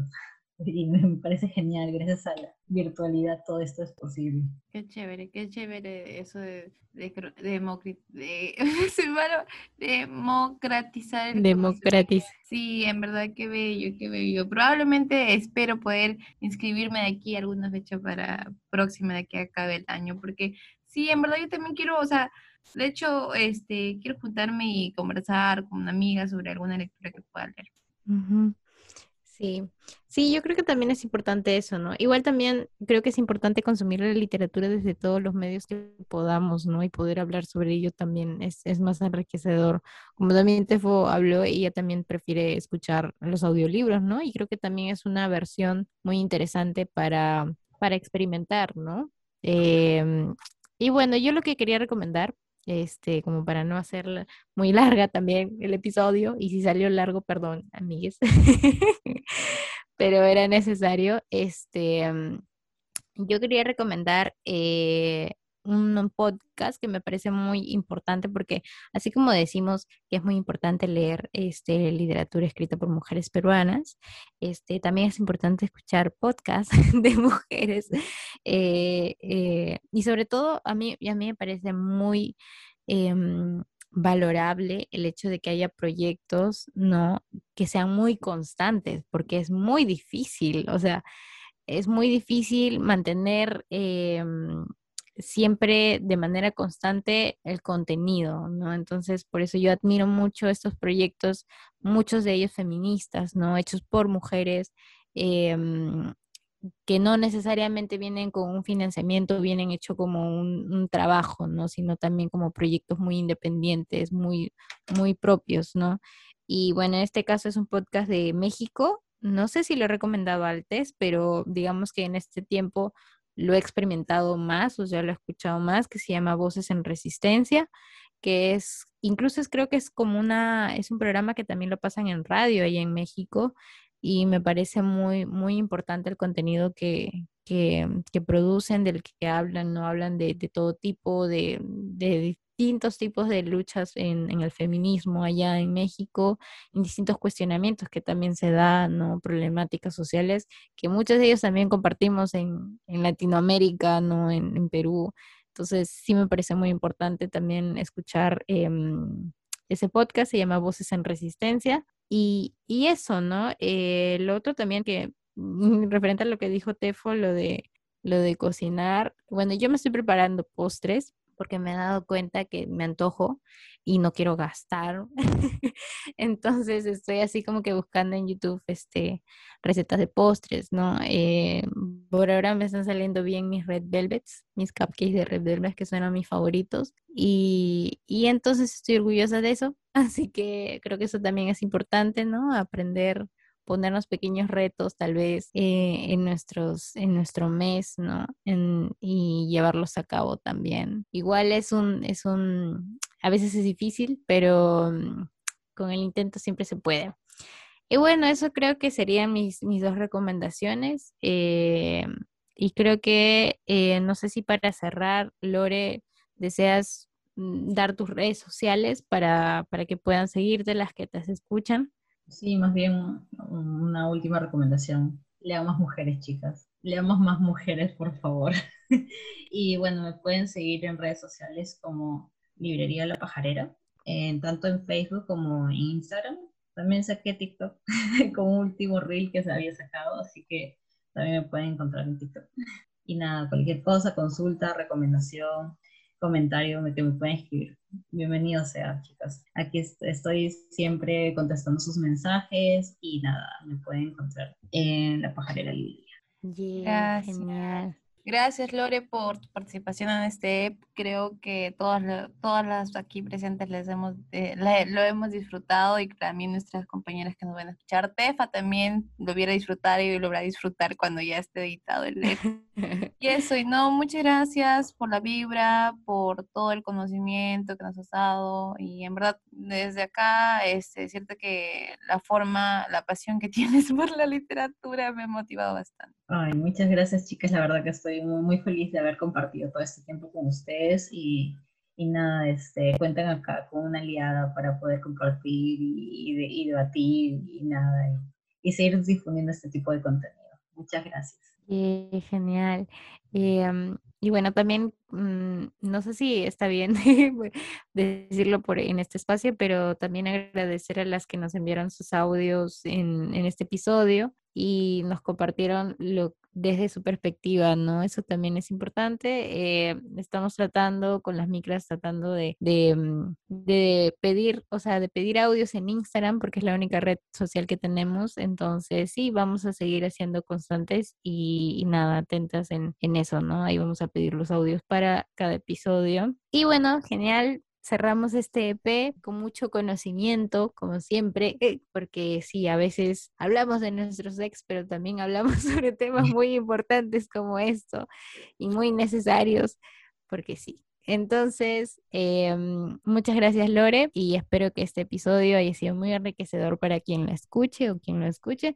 Y eso. Bye. Bye, gracias. gracias. Chao.